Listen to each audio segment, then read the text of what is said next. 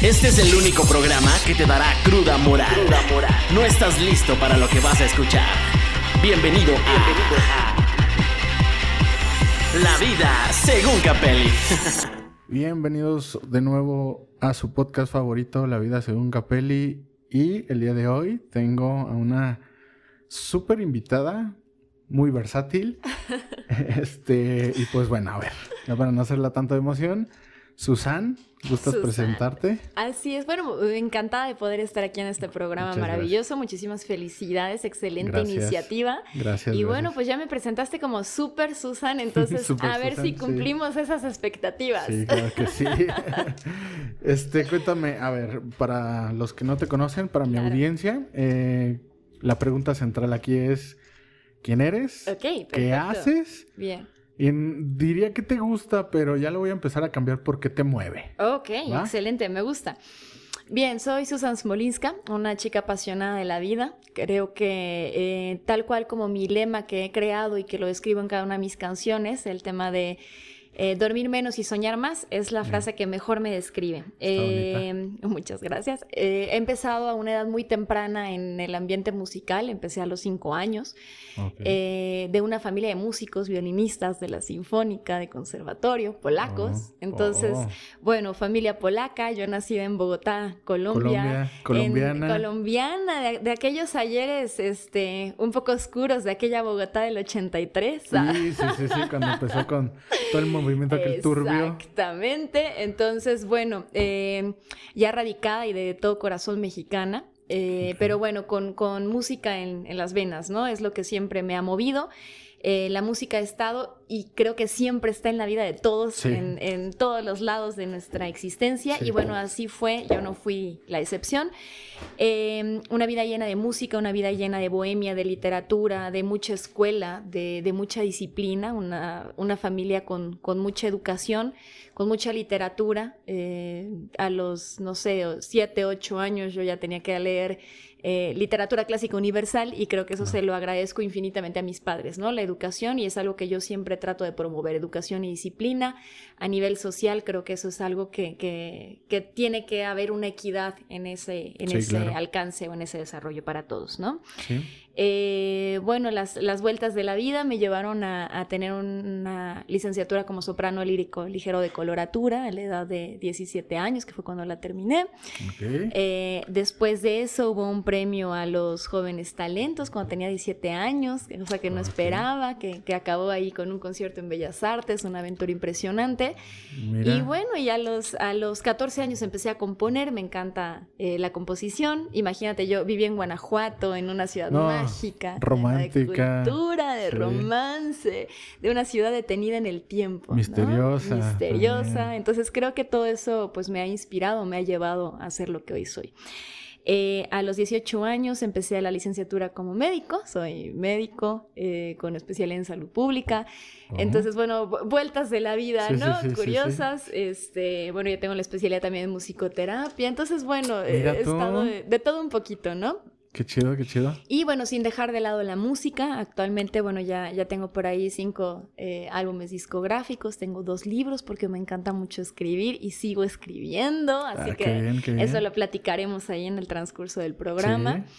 Y eh, bueno, pues ahora, eh, ahora lo que me mueve pues es mucho el tema social, el, tema de poder dejar algo, de trascender, de hacer, de hacer algo más con lo que la vida me ha dado. Creo que hay que mantener un equilibrio en esa parte. Sí, sí, sí, eh, agradezco infinitamente todos los, todos los borradores del destino que he tenido que ir cambiando ahí a través de mi vida para llegar a donde estamos hoy. Y, y bueno, eso solamente se puede agradecer dándole algo a los demás. Y creo que ese es el principal eh, objetivo a lo mejor de este programa que vamos a desarrollar. Sí, claro que sí. Por, ahí este, chequé que este fin de semana pasado andabas en México en una premiación.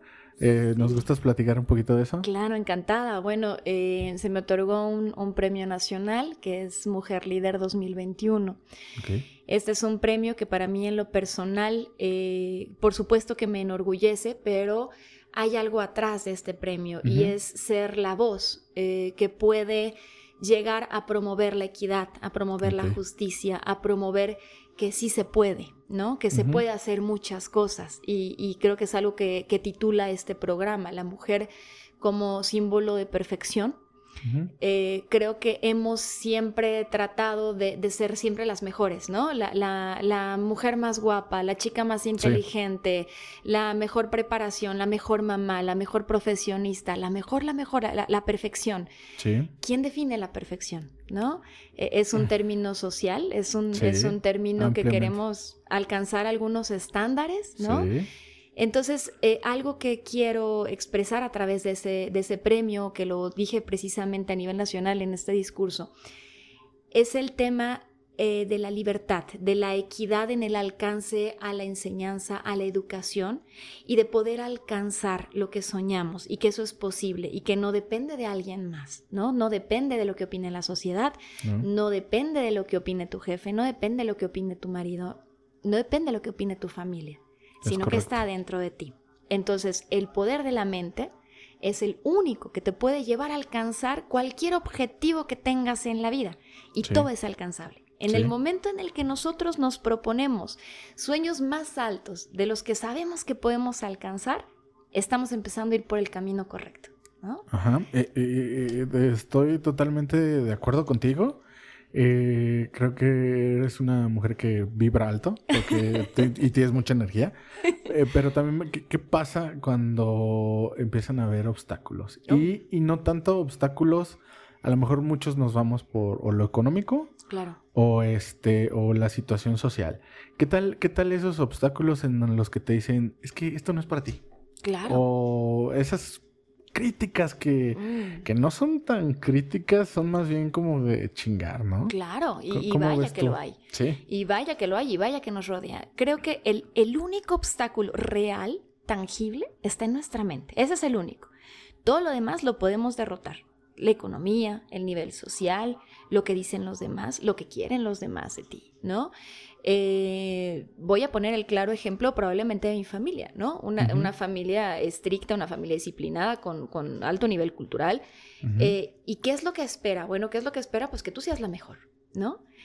Pero yo eh, a lo mejor no es lo que quiero. O sea, puedo ser la mejor bajo mis estándares, ¿no? De perfección. Es, que exactamente, eh, mm. quieren que seas la mejor, pero ahí estarían definiendo quién dicta claro. qué es ser el mejor. Exacto. Y acabas de dar, a mí me encanta la filosofía precisamente por esas preguntas, ¿no? ¿Cuál es el objetivo de que estemos aquí? ¿No? Queremos, todos queremos la felicidad. Exacto. Claro pero tu felicidad no va a ser nunca la misma que yo aspiro. Jamás. Exacto.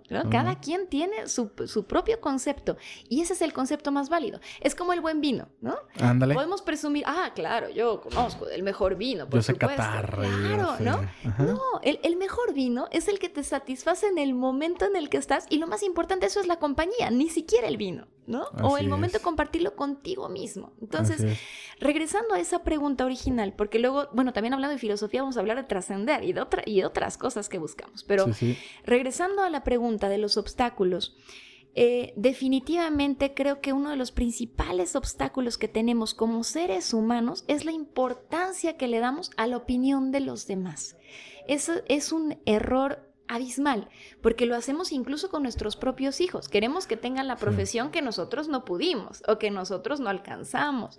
Eh, queremos que cumplan expectativas o metas de nosotros. Eh, vaciamos eh, nuestras metas, expectativas y también nuestras frustraciones por supuesto, Por supuesto, y eso es lo peor, lo peor que podemos hacer.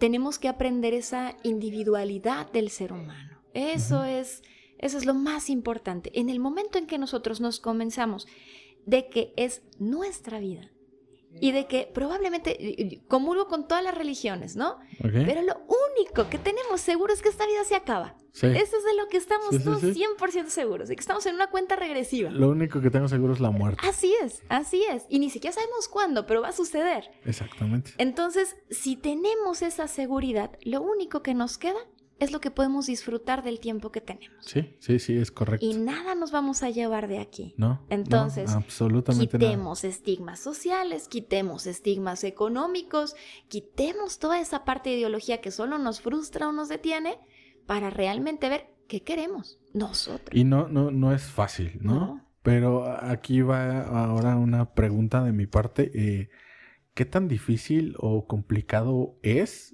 ya que tú vienes de una familia que viene de otro país, de otra cultura, Sí. otras tradiciones totalmente distintas, a lo mejor históricamente hasta marcados, Claro. ¿no? Por, Por todo este rollo. Por la guerra. Ajá, por- exactamente. claro, todo. Eh, todo eso se, no se, no digo, no quisiera decir que se hereda, porque no se hereda genéticamente, pero familiarmente Totalmente. sí está. Entonces, si tienes esas raíces, al cambiarte o llegar aquí a un país totalmente, bueno, vaya. Diferente. Sí, es que es totalmente diferente, tan solo con la idiosincrasia, Claro. creo que de ahí ya rompemos muchos esquemas. Entonces, esta es mi pregunta, ¿qué tan complicado ha sido o fue para ti? Yo soy una persona muy positiva. Entonces, cualquier cosa que, que pueda ser un obstáculo, que pueda ser algo malo, yo lo veo como una fortaleza, como algo que tengo que a- a subirme encima de eso y, y lograrlo, como un reto, Ajá. ¿no? Eh, tuve la maravillosa este, oportunidad de llegar a un país increíble, que es México. ¿no? No, no lo puedo comparar con ningún otro país, porque mi padre decía, es que llegamos al paraíso. Y llegamos al paraíso porque, bueno, en Polonia estábamos a menos 20 grados centígrados y en México llegamos a 30 grados centígrados donde en la playa bueno, se te si caen me los... preguntas a mí el paraíso, para mí el paraíso sería allá porque mí me encanta el frío, o sea, odio el calor. Claro, ¿por qué? Porque soñamos siempre con aquello que no tenemos. Las chinas quieren ser lacias, Sí. las de el- ojos azules las queremos El cafés, gordito el gordito ser quiere flaco, el flaco, aquí está más mus- llenito. musculoso, sí. Siempre, siempre. Es lo que no tienes, es el objeto del deseo. Sí, sí, sí. Pero bueno, en este tema eh, llegamos a, a- a un país donde la gente es completamente diferente al resto del mundo. Es una gente que te hace sentir como si estuvieras en casa. Que lo primero que te dicen es, oye amigo. Y entonces el simple hecho de que te digan amigo, dices, a ver, espérame, no, no nos conocemos, ¿cómo que amigo, no? Sí, sí, sí. Tu casa es mi casa. Mira, o sea, yo todavía no, no, me cuesta trabajo decirle eso a alguien, ¿En ¿no? serio? Claro, porque, porque esa filosofía es una cosa maravillosa, es una cosa hermosa. Y eso es lo que te enseñan en México. Te enseñan a compartir, te enseñan a ayudar, te enseñan que, que todo se puede, que todo es alcanzable. Entonces, eso es, eso es algo maravilloso y que yo agradezco de manera infinita. Claro, llegamos sin saber nada del idioma. ¿Cuál es la ventaja de esto? Bueno, yo ya, yo ya, ya, a mí ya no me alburean. yo ya me la sé. Ya aprendí. y qué bueno. ¿A qué edad, a qué edad llegaste a, a México? La primera vez yo tenía cinco años cuando Ok, llegué. tenías cinco La años, estabas relativamente Muy pequeña. Luego regresamos todavía. Mi hermano es 10 años mayor que yo, entonces de pronto mis padres dijeron, bueno, hay que buscar un lugar donde estos se puedan estabilizar. Nosotros viajábamos cada año, por cada parte del mundo, porque los contratos de mis padres como músicos Sí, duraban un año. En Pues cada están en una sinfónica, ¿no? Así están en una sinfónica. En Entonces, el- Así es. viajas este año, viajas toda Latinoamérica. Exacto. Y quién sabe si te vas a quedar en un solo país, Sí. ¿no? O sea, hablando de Latinoamérica nada más. Así es. En, en Europa, bueno, nos tocó vivir cada año en otra parte del mundo, ¿no? Nos tocó vivir en Italia, nos tocó vivir en teatros en Alemania, nos tocó vivir en, en muchas partes y, y conocer muchas culturas. Entonces, imagínate que de pronto tu padre vea por tu estabilidad y diga, yo donde quiero y donde, donde quiero elegir, donde vayan a crecer mis hijos, es en Guanajuato, ¿no? O sea, de, de todos los, los países a los ¿Sí que visitaron, o sea, me estás hablando que estuvieron en Italia, En Egipto, en Francia, en en, Alemania, Egipto, Alemania, en Rusia, Polonia, Rusia, Polonia. Colombia, Estados Unidos. De todos esos países, ¿decidió Guanajuato? Decidió qué? Guanajuato por la gente, por la gente, porque, porque en Guanajuato, en México, la gente te hace sentir como si estuvieras en casa y no importa el idioma, no importa lo que te dediques, no importa, eh, no, no importa tu historia, La no calidez importa humana, la calidez humana, eso no se vive. en Bueno, eh, eh, este, eso a mí ahorita sí sé cómo son los mexicanos y tan como lo sé, me rompe poquito. Te voy a decir por qué. Quiero quitar. Ay. Ahorita la como. Tuvimos un derrumbe. Sí. Ahí está. Eh, quiero como desmitificar Sí. eh, lo famoso que podemos eh, vaya, lo oscuro del lado del mexicano. Ajá. Todos tenemos luz Claro. y oscuridad, por ¿no? supuesto. México es uno de los países más inseguros y ahorita en estos Cierto. últimos años lo está haciendo Guanajuato, Sí. que para mí y mi familia es algo horrible porque digo, yo soy de la generación de la que, mamá, ahorita vengo, voy a la calle. Sí. Y te salías a la calle, Claro. tardabas horas y a las nueve de la noche lleva tu mamá a buscarte con una chancla porque no te habías metido. Claro. Y estabas con tus amigos jugando. Y veías personas pasar a altas horas de la noche, a chavas, Sí. a mujeres. Ahorita eso ya no se puede, Claro. ¿sí? Porque ya hay miedo, Sí. ¿sí? A pesar de que sí, sí es cierto que somos muy cálidos, yo quiero que me cuentes eh, tu visión, o sea, que me digas eh, cómo estás parada en ese aspecto, porque te recibieron con los brazos abiertos, más sin embargo, está este lado oscuro que es feo, o sea, es horrible. Sí, y, y no es el único lado oscuro, hay, hay, hay otras tangentes también. Sí, claro. Hablando de términos de inseguridad, es algo que no se gestó de la noche a la mañana, es algo que definitivamente hemos permitido desde hace mucho tiempo atrás y que no veíamos la consecuencia de lo que estaba pasando. ¿De qué estoy hablando? De la impunidad, de la falta de un castigo real o de una sanción ante un delito. Creo que en, la, en esa eh, permisividad que existe dentro de la, de la mentalidad que hay en, en México, eh, es el, el todo es posible, el todo es factible, pero nada tiene un castigo, ¿no? Y, y, bueno, voy a poner un ejemplo terrible con el cual no comulgo, pero bueno, en otros países donde se, donde se castiga justamente aquello que está mal, eso ya no vuelve a suceder. El problema es que no existe un castigo real, se castiga gente inocente, y eso lo hemos visto, y que aún así el, el- el castigo para la gente que es culpable es un castigo que en menos de, de- de lo que canta un gallo tú ya estás afuera otra vez, ¿no? Sí. Eh, no voy a hablar de, de mi opinión acerca, por ejemplo, de cosas ya más grandes como la pena de muerte o como cosas de ese tipo, pero al menos lo que dicta la historia es que el castigo eh, justo ante una causa realmente comprobada, eh, pues es lo único que te puede evitar la delincuencia, ¿no? Sí. Que nos falta, Estoy nos falta mucho. Estoy Nos totalmente mucho. de acuerdo contigo. Si cortas el problema de la raíz, Claro, pero ¿cuál es el problema? No podemos empezar a imponer un castigo si no tenemos una ley justa de que, ava- que avale que realmente tienes al criminal entre tus manos, ¿no? voy a decir un, y voy a citar un dicho eh, que va a sonar a lo mejor un poquito agresivo, pero muerto el perro, Claro. se acabó la rabia. claro. Y a lo mejor muchos concordarán conmigo, y más ahorita de este lado, las mujeres. ¿no? Porque se han cometido demasiadas injusticias. Totalmente. Este, que uno como hombre no puede ni dimensionar. Así es. Sí, porque al menos yo, o al menos eh, los de mi género, y no me dejarán mentir, los que nos están escuchando, nosotros no salimos con miedo a la calle. Claro. ¿Sí me, sí me entiendes? Claro. Entonces, ustedes, y más tú, que a lo mejor no creciste tal cual aquí en México, pero sí viste en otros países, no hay eso. No. No hay, no hay esta eh, falta de respeto. Sí, porque es falta de respeto. Que una mujer no pueda salir en short porque hace calor, que, que una mujer no, no pueda, no sé, hacer casi cualquier cosa que se le Claro. plazca la gana, porque están las miradas lascivas, y deja todas las miradas, yo creo que eso sería lo menos ofensivo. Así es. Están las palabras, Claro. y, y ya el sentir el miedo de que vas en el, no sé, en el metro, en el, la oruga, en este caso, y que ya te agarren o acá. O sea, yo como hombre sí no lo puedo dimensionar. Claro.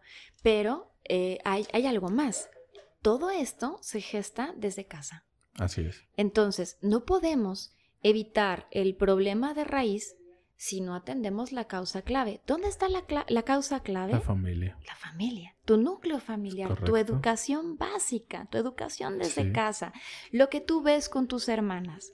¿Qué acceso a la educación tiene hoy la niña que nace en una comunidad alejada eh, con cinco hermanos varones? ¿Qué es lo que va a hacer esa niña? ¿Tú crees que va a tener alcance a leer a Dostoyevsky? ¿Crees que va a tener alcance a leer algo de eso? No. No. No, ¿qué va a tener que hacer? Va a tener que lavarle la ropa a los hermanos, cocinar y cuidar a los hermanos. Y, ¿Por qué? y porque le tocó. Porque le tocó. es obligación. Pero eso de, de dónde depende? De los padres. Sí. Entonces, si no cambiamos ese problema de raíz, seguirá habiendo palabras, seguirá habiendo ofensas, seguirá habiendo esa, y, y lo vemos en todos los sectores sociales, políticos y económicos. Así es. En todos los sectores. La economía no hace la diferencia. Conozco gente que está casada, que tiene un nivel económico Alto. altísimo, por supuesto, pero la mujer tiene que estar en casa, ¿no? Porque es el lugar que le toca. Y- ¿no? y- y- eh, así es. ¿Cómo lo permites? ¿Dónde está esa barrera? En tu mente. ¿Por qué? Porque lo viste en casa, porque lo viviste. Así es. O porque crees que eso va a cambiar. Eso no va a cambiar. El hombre no va a cambiar. Y, y no digo, no estoy hablando de si es bueno o malo. O sea, somos seres humanos. Cada quien tenemos nuestros demonios y cada quien sabemos Sí, qué, sí, sí, qué- claro qué que somos, ¿no? Pero a la mujer no le corresponde cambiar al hombre. Le corresponde cambiar al hombre que educa en su casa llamado su hijo. Eso sí, Sí. eso sí. Ahí. Eh, eh, es, es un punto importante. Y, y con todo esto que está pasando alrededor y con toda esta situación, tú como mujer eh, en un país, pues bueno, iba a decir extranjero, pero ya es más tuyo Ya que es nada. más mío que nada. Eh, ¿Cómo se te ha dado eso de brillar? Porque cantas, ¿no? Tienes talento y tienes este lado artístico que heredaste, supuestamente, bueno, no supuestamente, que heredaste, creo yo, de tus padres. Claro. Y aparte se te da el lado de la ciencia, porque estudiaste una ciencia, al final de cuentas es- eh, Claro. ser doctor es una ciencia. ¿Y cómo, cómo mm, aglomeras todo esto? ¿Cómo lo, lo compaginas todo junto desde tu... Con dedicación, con, con esfuerzo, con perseverancia. No, nada de esto es gratis y creo que eso es algo que, que siempre me gusta comentarle a la gente, ¿no? No estás en el lugar donde estás porque la vida te lo haya dado este, en bandeja de plata. Sí, claro. Las cosas se ganan y entre más trabajo cuestan, más las aprecias. Y esa fue la educación desde muy pequeña, eso fue lo que me enseñaron en mi casa. A chingarle. Claro, claro. I- Imagínate, mis, mis padres llegaron aquí sin nada, sin nada. Ese es el mejor ejemplo que yo tengo de que las cosas se pueden alcanzar, ¿no? Y bueno, eh, claro que ha costado trabajo a la fecha, por supuesto. Cada día me enfrento a algún comentario machista, ya sea en redes, ya sea en el trabajo, ya sea de algún conocido, cada día, ¿no? No hay día que eso no pase. ¿Qué me toca a mí? Simplemente hacer que ya no siga, ¿no? Que al menos en mi círculo, desde mi punto donde yo puedo perseverar en eso, ahora con este tema de mujer líder, pues claro, ser la voz, levantar esa voz para decir, por supuesto que se puede parar eso en seco, ¿no? Eh, ¿De qué estoy hablando, por ejemplo? Hace un año tuve que cerrar mis redes sociales. ¿Por qué? Porque los comentarios que recibía era, ay, qué guapa, ay, qué bonita, ay, qué... No, ajá, así. Bueno, dije, ¿pero qué nadie escucha las canciones? ¿Que nadie ha leído los O libros? sea, nada más hay algo me más? ves ¿No? y ya. Las entrevistas. Tuve que, tuve que verme sentada ante una televisión, ante un programa en vivo y decirle, ¿sabes qué? Me voy de aquí. ¿Por qué me vas a preguntar eso? ¿Por qué quieres saber qué me pongo este, para las presentaciones? ¿No te interesa la letra de la canción? ¿No te interesa la poesía? ¿De dónde surge? ¿No te interesa lo que estoy haciendo en el campo de la ciencia? No. Entonces, si no paramos eso en seco, siempre la mujer va a ser vista desde el punto de vista este, físico, ¿no? Sí. Ahora, como un objeto. Claro, como un objeto. Y bueno, vámonos al tema de las canciones. Ahora, yo creo que estamos, toda la música es buena. No tengo nada en contra de ningún género musical. Creo que así como los vinos platicamos, todo, todo es bueno porque hay un momento para todo, ¿no? Sí, Estás en claro. una fiesta, claro que vas a querer bailar, no vas a poner música clásica, ¿no? Sí, así es. Este, pero bueno, ¿qué es lo que estoy viendo ahora? Un vacío eh, en, en materia de creatividad, un, vacío generacional en materia de creación, en todos los aspectos, en el aspecto musical, en el aspecto de literatura, en el aspecto de escultura, en materia histórica. Ah, e- Encuentro mucho vacío. Estamos viendo películas en base de remakes. Yo creo que la mente humana puede mucho más que eso Sí. Pero no creo que nos haga falta creatividad. Creo que estamos viviendo una época de mercadotecnia eh, complicada, ¿no? Fatal, diría yo. Eso sí, a eso sí le echó la culpa, no a la música ni a la creatividad. A la- sino a lo que se está marketing. vendiendo, Sí, al sí, sí, marketing. Sí, a lo que te están ofreciendo, a lo que te Claro. están dando la venta. Eh, eh, retrocediendo un poquito, ahorita eh, retomamos este aspecto porque también tengo muchas cosas que, Claro, que claro. decir de eso. Y, y supongo que tú también. Eh, eh, tú decías que te educaron a base de chingale y... Disciplina. Ajá. Entonces, eh, ¿tú estás a favor de la meritocracia? De, de este... co- ¿cómo, ¿Cómo le dicen? Este. ¿No? O sea, yo por una parte, a mí me choca que me digan, ah, es que échale ganas. Porque no todo se resuelve con échale ganas. Claro. Es- estamos de acuerdo. Pero sí siento que puedes hacer las cosas desde que te paras y dices tú, bueno, pues es que esto es lo que tengo que hacer y lo voy a hacer. Más aparte, si le añades el talento, Claro. es un plus. Pero a la larga, alguien o otra persona te puede alcanzar si es más disciplinado que tú. Claro. ¿Cierto? Decía Beethoven que el 5% es talento. Así el es. resto es trabajo. Sí. Y es trabajo duro. Eh, eh, ¿En qué creo yo? En la enseñanza, en la educación y en la disciplina. En el tiempo que le dediques a las cosas. Tengo un hijo violinista, ¿no? Si estudia 15 minutos, no es nada. ¿Cuánto tiene que estudiar? Muchas horas. ¿Le gusta? ¿A qué niño le va a gustar estudiar tres horas de su, de su cada día? Este, dedicarlas al violín. ahorita, Menos ahorita. A ninguno, ¿no? Por supuesto que no. Pero lo único que yo sé es que mis papás lo hicieron conmigo. Y no digo que se tengan que repetir los patrones, Ajá. pero lo, lo que más le agradezco a mis padres a estas alturas de mi vida es la enseñanza y la disciplina y la educación y lo que me dieron. Sí, claro. Entonces mi vida era escuela toda la mañana y escuela toda la tarde. ¿Qué estudiaba yo en las tardes? Violín, piano, idiomas, deportes, todo, ¿no? Claro que veía a los niños enfrente de mi calle jugando y decía, ay, ¿puedo salir? Claro, había un equilibrio, ¿no? Sí, sí, sí. Pero eso es lo único que me ha dado las herramientas para poder alcanzar lo que quiero.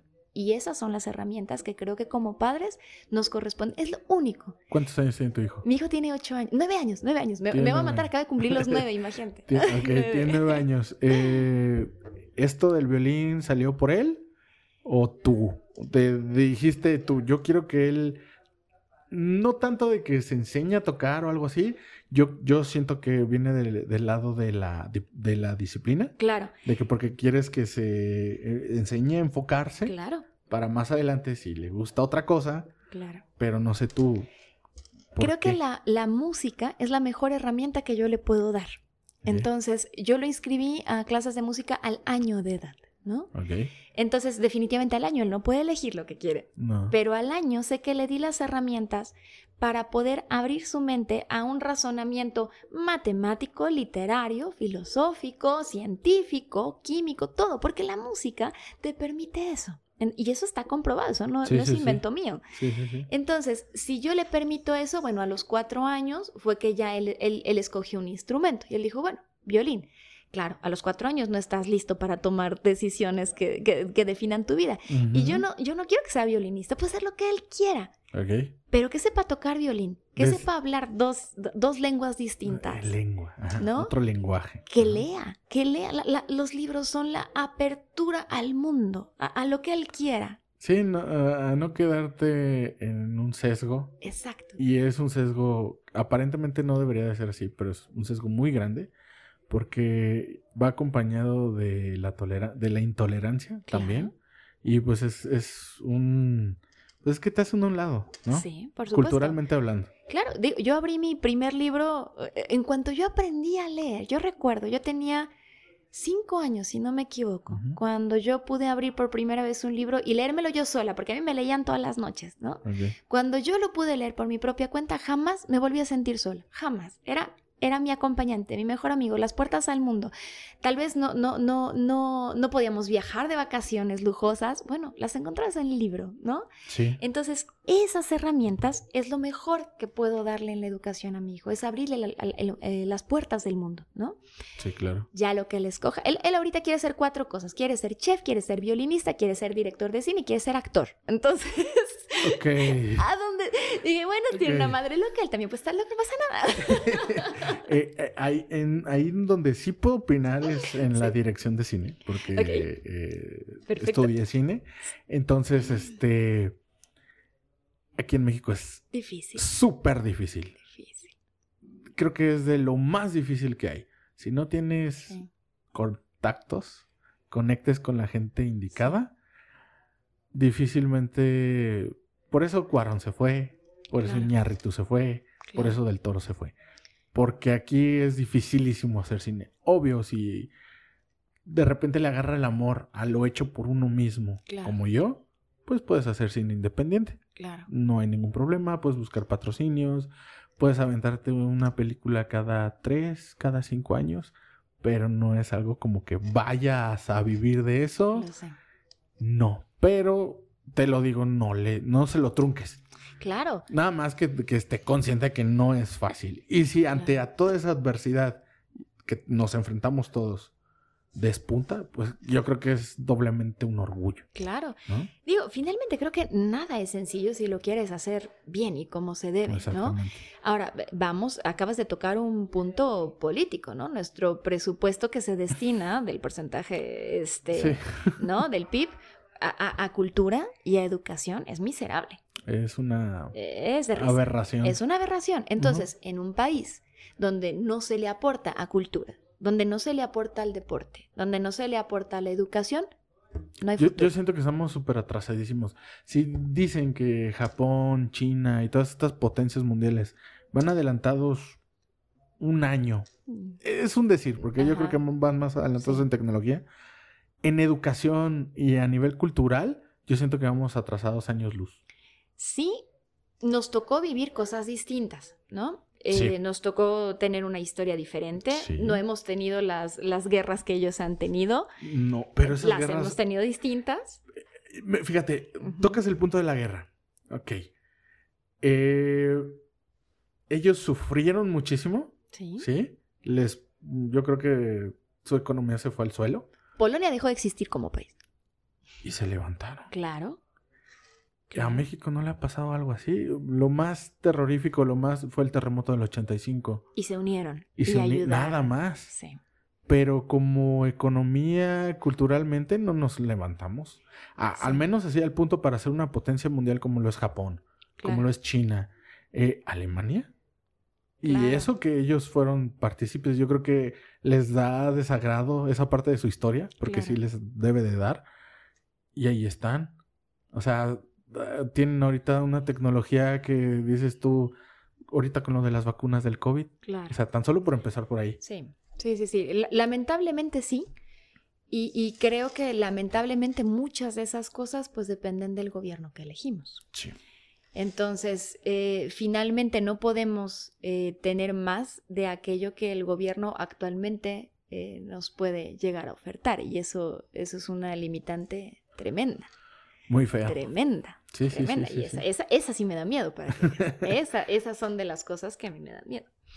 Pero eh, tenemos que hacer lo que podamos hacer en- desde nuestra tenemos. trinchera, desde nuestra casa, desde nuestro núcleo, desde nuestro trabajo. Sí, e- entonces e- en este, en este pensamiento de la meritocracia, ¿qué tanto valor le das tú? Hmm. Creo que nada puede quedar de nosotros. Es, es decir, nosotros tenemos que entregarlo siempre todo al 100. E- esa es mi siempre, y siempre será mi filosofía. Porque en el momento en el que yo estoy satisfecha con lo que hice, con lo que estudié, con lo que alcancé, en ese momento lo demás está de más, ¿no? Sí, Eh, conozco gente, hay, hay mucho talento en México, mucho, mucho, muchísimo talento en México. ¿Qué falta tal vez? Mejores escuelas, mejor educación, falta investigación, falta más apoyo. falta apoyo, claro, por supuesto. Pero si yo me siento a quejarme de que no tengo apoyo y por eso no alcanzo mis sueños, Es pues ahí me quedé. Es otro, ¿no? es otro aspecto. Entonces, eh, ¿qué, qué podemos dejarle a las futuras generaciones? Esa lucha constante de, oye, gobierno, necesito más, necesito cultura, necesito que la apoyes. Mira, aquí está esta, o sea, lamentablemente, también eso es cierto, que diferentes, pre- yo conozco muchísima gente eh, en México dedicada al cine que se ha llevado premios internacionales en otros Sí. lados y que Sí. aquí en México no sabes ni quiénes son, ¿no? Y, y es que, es que, es que eh, eso, eh, no sabes quiénes son y, a lo mejor puede ser tu vecino. Claro. Y, y estamos hablando de, de- de los apoyos porque, ah, vaya, prefieren tener películas en el cine de ya cierto director Sí, claro. o que esté persona, eh, que es- esté en el personaje Omar Chaparro Mm. o los Derbez. O sea, no tengo nada en contra de ellos. Siento que tienen talento. Pero es nada un más. vacío tremendo. Eh, sí, nada más lo, lo que siento que obviamente ellos nacieron, es- o- sí, nacieron en un núcleo donde hay más privilegio que el que nosotros tenemos, pero yo no tengo nada en contra de ellos. Yo lo que tengo es de la gente que está detrás, de la gente que por dedazo, ¿sí me entiendes? Hay muchísimas películas que no se llegan a, a los cines y que es- tienen que aportar. Por ejemplo, hay una película precisamente hablando de Aislinn Derbez, que Ujú. se salió de su contexto de comedia y todo este rollo. Fue de las primeras películas que ella hizo. Mm. Y es totalmente independiente y nunca estuvo en cines. Claro, claro. O sea, la gente no sabe de eso. Eso es a lo que me refiero, ¿no? Ok, y, y- y volvemos en ese punto al tema del consumismo. Entonces, pan y circo, ¿no? El pueblo. Lo de ella- al pueblo, ¿no? Claro. Entonces, ¿qué es lo que vende? Pues la novela, ¿qué es lo que vende? Este, estos programas vacíos, estos programas de risa, estos programas que no te dejan nada. La Rosa de Guadalupe. Claro. ¿Por qué? Porque es tu vida. Tú, tú ves reflejado y ves en ese sueño, ay, mira, no es más fácil ponerle al, al niño ocho horas de televisión y mantenerlo callado que ponerte a leer junto con Es él. que aquí retomamos el, el ámbito, el, el tema, perdón, del marketing. Claro, y el tema cultural. Esa, esa, ese tipo de programas está dirigido a cierto nivel de la población. No está dirigido a nuestro nivel. No es porque yo diga, ay, soy súper rico. No. No, no. nivel, claro. Un nivel socioeconómico un poquito más alto Sí, y un nivel cultural muchísimo más alto. así porque es. pudieras tener en una- pudieras estar en un estrato social muy alto, pero si tu nivel cultural no te da para más, vas a terminar viendo programas de esos. Claro, ¿Sí? claro. Entonces, un problema que pasó con esta televisora este, es que llegó un momento en donde se les fue el rating porque ya no sabían qué hacer. Exacto. No sacaban cosas nuevas, no se renovaban.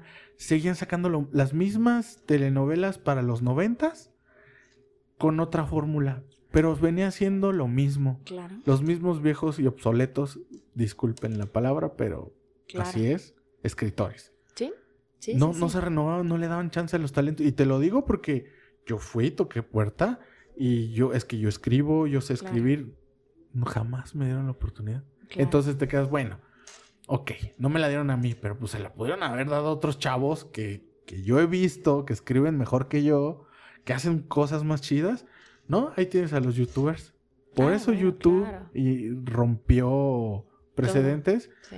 por esto mismo. Ahora, ¿qué hacen? Esas televisoras agarran, ah, mira, agárrate ese youtuber, porque tiene Claro. rating, ya tiene gente, ya que lo van a seguir. Ajá, pero no es lo mismo la televisión al internet. Claro, y, y bueno, creo que estamos hablando, como hace un momento lo dijiste, de todavía nos faltan muchos años de diferencia para poder Sí. alcanzar los niveles que estamos soñando. Pero no, no significa que no lleguen, significa ¿No? nos están llegando tarde. Ya, ya, ya nuestro acceso a la televisión, nuestro acceso a redes, ya, ya va empezando a cambiar. Sí. E- El Internet no ha llegado a muchas de las comunidades de México. No. Entonces, hay muchas comunidades que viven como, como en aquella película donde te quieren tener encerrado y encerrado en, en- en una ideología así, ¿no? A veces sientes Sí. que el gobierno quiere mantenerte así, Y, ¿no? y- y a veces decimos tú, bueno, pues es que ¿por qué somos así? Pues ¿por, ¿por qué somos así? Pues por eso, Claro. porque no hay acceso. Es hay más, no hay ni agua. Exactamente. o sea, no vamos tan lejos. Exacto. Tú dices internet, no hay ni no hay agua. ni agua. Así Hay es. gente que tiene que caminar 10 kilómetros. 10 kilómetros. Yo tan solo pensar caminar 10 kilómetros ya me duelen los pies. Sí, sí, es cierto. Eh, Creo que estás hablando de- del término de acceso a servicios básicos que probablemente en otros países pues ya eso se consideraba hace más de 100 años, ¿no? Eso ya no era un problema. Exactamente. Pero bueno, tenemos que seguir luchando por eso. O sea, imagínate, en algunos lugares del país 100 años de retraso. Sí, lo Creo hay. que es muy doloroso, ¿no? Es doloroso, pero no por eso nos tenemos que rendir. Creo que podemos hacer muchísimo, no, no. muchísimo y pelear por eso, ¿no? Claro que sí. Entonces, por eso, tu trabajo tiene muchísimo mérito, creo yo, en este mundo. Y más en mi México, que me duele. ¿Por qué? Porque pues está tu lado artístico, está tu lado creativo, porque también compones. claro, Y está tu lado, insisto yo, me tiene sorprendido. es tu lado de, la ciencia. ¿Qué haces? ¿Qué, qué, ¿A qué te dedicas? ¿Qué es lo que realmente te mueve en ese lado de, del ser doctora? Bien, eh, creo que sería una mentira decirte que estudié medicina pensando en salvar al mundo, porque es lo que siempre cuando uno entra a la facultad dicen, ¿por qué estudiaste medicina? Para salvar a los demás, o porque mi abuela se murió y la quería salvar, ¿no? Esa es una falacia. Yo tenía la perspectiva de cambiar el sistema de salud en México. esa, era mi, esa era mi principal ideología. ¿Por qué? Porque volvemos al tema político, ¿no? el acceso a la salud. No digo a la salud, porque es, imposible que tengas derecho a estar sano, ¿no? Pero sí, derecho al acceso a la salud. Y eso fue un tema que me movió durante todos los años de mi carrera. el cambiar ese sistema, ese acceso, que la gente que la gente que no tiene dinero pueda tener acceso a la salud. No, no solamente que se pague, no solamente que se forme 80 horas para tener una consulta con un especialista. No, Eso no puede ser, eso no puede ser. Y eso, eso, eso no ocurre en otras partes del mundo. Quisiera pensar, quisiera pensar que no hay tanta gente preparada, pero creo que si me pongo a echarle un, clavado, creo que sobra. Sí, claro. Creo que sobra la gente que hay preparada especialistas. Por supuesto. Y entonces me da coraje. Por supuesto. y han egresado especialistas fabulosos, maravillosos, maravillosos, con mucho talento, mucho conocimiento. Volvemos a lo mismo, ¿no? volvemos al salario, volvemos a, un tema de equidad, de acceso a la salud, de instituciones públicas, de un sistema de salud global. Y fíjate, te tocaste el salario. Y uno pensaría, yo que soy otro de otro ámbito diría, no, pues es que un doctor, pues los ves llegar en su carro, que, que, ganan súper bien. Pero creo que también hay ciertos sectores, a menos de que seas privado, que está medio jodida la situación, ¿no? No, ni siquiera. ¿Sabes? O sea, ¿sabes cuántas horas se tiene que trabajar para...? Eh, eh, eso probablemente era una ideología antigua, ¿no? Este, el tema de que, bueno, ¿qué puedes estudiar? ¿Medicina o derecho? Son las carreras mejor pagadas. Exacto. Bueno, ahorita un influencer gana muchísimo más que cualquier médico, seguro, ¿no? Entonces... E, esa diferencia educacional y ese acceso económico fácil. Y aquí estoy dando de golpes también con el narcotráfico. ¿eh? o sea, ese, acceso fácil al dinero, ese acceso fácil de poner armas en manos de niños que no saben qué hacer con ellas, es lo mismo que darles las herramientas de ponerle el acceso a la tecnología sin una preparación, sin una disciplina, sin una educación y dinero. Vamos, no vamos tan lejos, es como tu hijo. Desde chiquito. Imagínate que le hubieras puesto una 9 milímetros en lugar de un violín. Cambia todo. el, contexto es totalmente distinto, ¿eh? Así es. y estamos hablando de que es lo mismo. O sea, es un bebé de un año de edad. Exacto. Pero ¿qué le estás enseñando? ¿Qué va a hacer? Y hacia allá va el término precisamente de equidad, que es al que quiero llegar. O sea, creo que ese acceso debería de ser universal a la cultura y a la educación para todos. Bueno, regresando al tema eh, de qué hago todo el día, bueno, dirijo hospitales, me encanta dirigir hospitales, estoy ah, dirigiendo un hospital privado, duré 10 años dirigiendo un hospital de alta especialidad aquí en el Bajío, ahora dirijo un hospital privado, cambié un poco ese, ese aspecto. Eh, no duermo, compongo en las noches, escribo, duermo poco. Es que la creatividad, bueno, a mí me funciona más la creatividad en la noche, ¿eh? No sé por qué a mí. La luna, la luna inspira. Sí, Amigos, la luna es, la luna es el remedio de los melancólicos. Sí, sí, sí, sí, definitivamente. sí, bueno, creo que, creo que trato de, trato de vivir eh, al máximo el, el tiempo que tenemos, ¿no? Entonces, me gusta mucho la medicina desde ese punto de vista, no desde un punto de vista a lo mejor de consulta, no, no, no nací tanto para, para, ese, para ese lado. Me gusta mucho el tema de cambiar cosas a lo mejor un poquito más, más, más, sociales, más grandes, ¿no? Más, más de ese giro. Eh, eh, me gusta mucho tocar eh, guitarra, ¿no? Es, es, con lo que más me, me apasioné. Me gusta mucho cantar, compongo mucho, escribo mucho. Em, tengo música y letras en mi mente todo el tiempo. Oh, ok, ok, ok. Ok, entonces ahorita abordando ese tema, ¿cuál es tu proceso? Por ejemplo, una persona normal como yo, y digo normal, entre comillas, este, yo escribo. Yo, yo tengo poemas. Eh, ¿Cómo es esa parte? Sí, o sea, escribes la letra.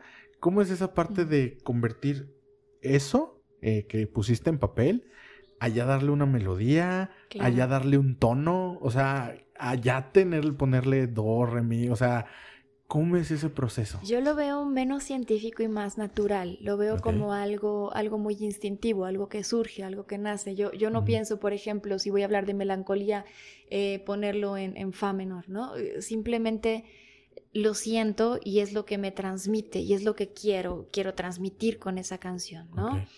Eh, y, y- y voy a hablar ahora sí eh, probablemente del término de, la, de las canciones y, y qué quiero con ellas, porque tienen un objetivo. Al principio uno compone para sacar sus penas, ¿no? Y, Sí. cuando hay más dolor es cuando salen las mejores sí. canciones, ¿no? Sí.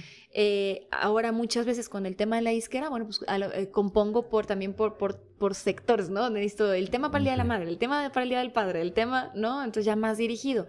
Pero eso no es lo más natural y no es lo más nato y tampoco es lo que más me alimenta. Ok. Que me alimenta generar algo por lo cual pueda trascender esa canción en alguien más. ok. Todos tenemos alguna canción que vamos a recordar siempre para lo que tú quieras, para las tablas de multiplicar, para el amor de nuestra vida, para el baile, para algo, ¿no? La canción que me recuerda a mi mamá, que ponía en el acetato, sí, ¿no? sí. Ah, eso me recuerda. Bueno, si algún día una de esas canciones permea a ser la canción que alguien recuerde de algún momento importante de su vida, habrá valido la pena, habrá tenido un, un valor, un Sí, ahí significado ya para trascendió. alguien. Trascendió, exactamente. Entonces, creo que esa, esa puede ser uno de mis principales objetivos, a lo mejor, ¿no? Querer llegar a esa parte. ¿Qué pasa con el tema del marketing? Otra vez vuelvo a este tema. Que la música que vende es aquella que se puede bailar. Y la música que se puede bailar y que de preferencia tenga una letra, pues, eh, exacto, Por por, decir decirlo de manera muy elegante. eh, si me veo muy elegante, sí, no sé mucho, por qué. ¿eh? Mucho, mucho. Y Yo no soy así, normalmente, ¿eh? Créeme, no es mi ser. Pero ahorita me salió. Así, justamente así. Entonces, eh, yo, yo me niego a pensar que esa sea la música que recordará a nuestra generación. Yo, yo creo que Nah, mucho más. que muy lejos, eso, por lejos. Mucho más que eso. Y, y si es una moda, y lamentablemente la, la escuchan los pequeños, y lamentablemente acaban bailándola porque la, la música es pegajosa. Y, y, y- Sí, por el ritmo que es hay, el Claro. ¿Y no, no has pensado incursionar en ese género? No con la letra, Con mayúsculas, jamás. pero que tú sí aportes. O sea, eh, Cambiarle el sentido a la letra. Soy, soy muy de, de hacer como experimentos. Ahorita Sí. tengo en proyecto hacer un experimento con un poema que tengo Ajá. y quiero que sea una fusión de rap Sí, con una declamación de poesía. maravilloso. Estaría chido. Claro. Obviamente, el- el- la persona que va a hacer el rap no va a decir otra cosa Que no sea tu poesía. con el contexto de la poesía. Ajá. Perfecto. ¿Y por qué no Claro. pensar lo tuyo Claro. con tu música, pero bueno, con tus letras, Claro. con alguna letra bonita, con este, con estas Claro, este, y- notas alegres? Por supuesto. Y, y hay géneros preciosos en el tema de la música, ¿no? Cumbia, vallenato, todo- Salsa. claro, salsa. Dios, hay, hay- hay- infinidad de ritmos Sí, maravillosos, sí, riquísimos, ¿no? Y claro que me encantaría hacer algo así, ¿no? Eh, ¿En qué no haría algo para vender? ¿No? Este, generar una letra por el simple hecho de que sé que va a llegar. Eh, me pasó hace poco, ¿no? Sí. Este, me dice, bueno, ¿quieres llegar, ¿quieres llegar a, a ser famosa en México? Me, me tocó alguien que me lo dijera, ¿no? Sí, claro, por supuesto, me encantaría. Ok, listo. Reggaetón, sales en minifalda, en tal y tal palenque. Dije, perdóname, pero no, ¿no? Tengo, tengo una ideología. Sí. Eh, Tengo Sinceramente no te veo. ¿eh? No, te veo así. no, No, te veo así.